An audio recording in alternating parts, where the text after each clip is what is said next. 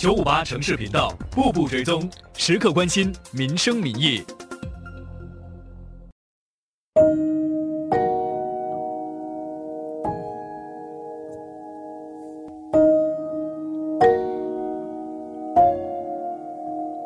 第一次碰毒品的时候是我十五岁生日那天，就是我的损友就带了他们的比较有年龄的人来我的生日派对，哎，从那边开始就呃认识到毒品。其实起初是不喜欢的，因为那个感觉有点怪怪的，但是因为为了要人家的认同嘛，才就开始慢慢跟毒品有了更深入的关系，这样就来来去去就十多年了。我其实起初是真的是不喜欢，我觉得我觉得为什么要吸这个？我觉得很辛苦诶，又不能睡觉。可是过后就慢慢就上瘾了，就变成呃一个每天都需要的东西了。二十八岁的大卫，中学时因为被同学排斥，无法融入校园生活。为了寻找归属感，他选择到校外交朋友。不过他却误入歧途，开始喝酒打架，染上毒瘾。这让原本来自名校的他开始堕落。头一个是十六岁，我被抓在牙龙，呃，我就被关进戒毒所，关了半年，出来了还好还 OK，差不多一年半之后又再被抓毒品，就进入了 RDC。连那时候在 RDC 我就选择考 O 水准，考得不错了，所以我就出去的时候我就有去义安理工学院继续我的。Polytechnic，但是到一半之前，呃，之后呢，又又是被毒品的呃引诱，就就又犯罪了。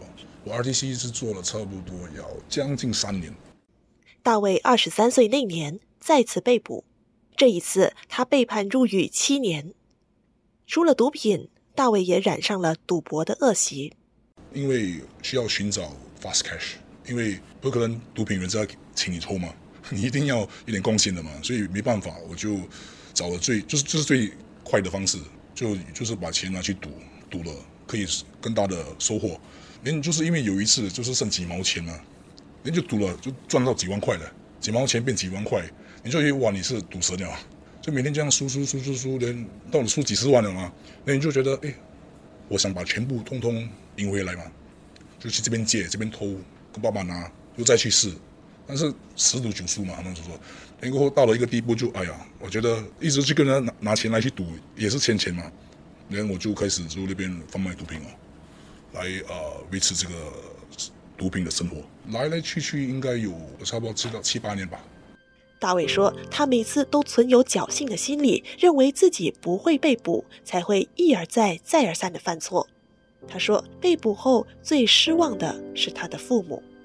因为我妈妈是教华语的，说是最她觉得说为什么我儿子会这样，为什么自己的孩子教不好，但是别人的孩子他教那么好，所以他有一点责备自己了，是不是可能我小时候没有把我教好？尽管如此，大卫的父母却从未放弃过他，每个月风雨不改到监狱探监两次。我每次去都是呃那个 television，所以呃我。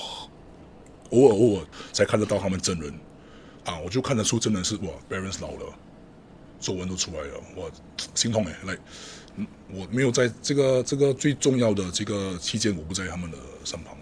如果我没有家人，还不用紧，我还有家人呢，所以又是唯一一个孩子，所以有时候爸爸又这样老了，又一直来看我，我啊，所以我觉得应该是是时候，嗯，要改了，不要再玩了啦。之前，大卫患有焦虑症，多年来需要靠药物治疗。他只要一发脾气，就会使用暴力来解决问题。后来，他在监狱里开始参与各项活动，包括给囚犯分发食物和担任电话接线员。这时，他的性格逐渐有了变化。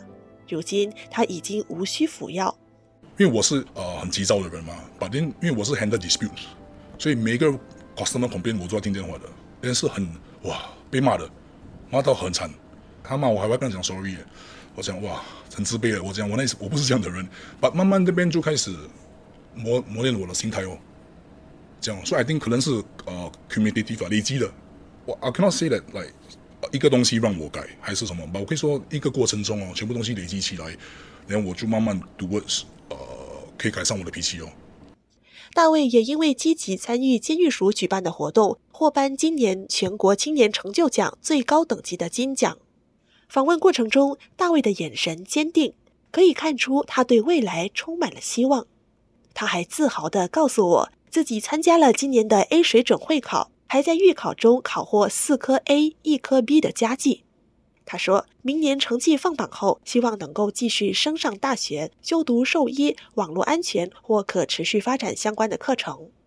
觉得读书是一个很重要的一个东西，它不只是仅仅能让一个人啊，在可能在 career 啊，还有生活的水准会比较提升，它也是最重要是它可以改善一个你心理的状态。你看东西的时候，你会有多一个角度来看，好吧？最重要是它是培养自己的心态跟耐心。我真的很需要，因为我是一个不耐心的人，还有容易发脾气的人。但是这几年我已经三年没有发脾气了，是一个自己的一个 milestone 我的价值观不一样了，所以我觉得升学是很重要。大卫下个星期就会刑满出狱，被问及对未来生活的憧憬，他说最想做的就是实现妈妈的小小愿望。OK，我妈妈，我妈妈笑。我妈妈是因为她有 colleagues，全部老师了啊。她讲为什么别人的孩子那么好，自己就没有这么好？她就会比较嘛。她就问我，你可以带妈妈去吃顿饭吗？跟妈妈拍个照吗？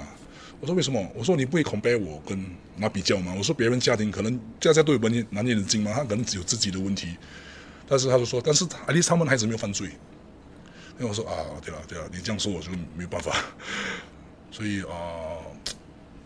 活得比较简单了，就是不用什么都要好了嘛。以前说什么都要好了，就变成你一直在呃一直满足一个不能满足的东西这些东西。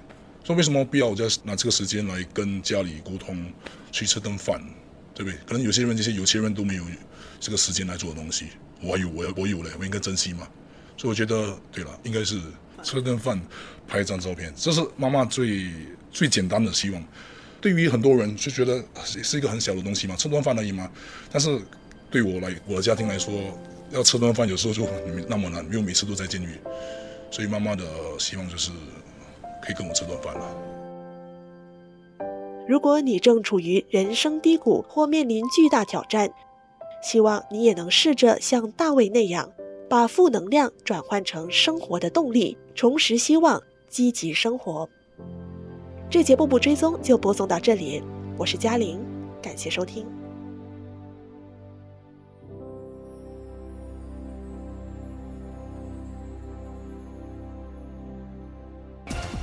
九五八城市频道步步追踪，时刻关心民生民意。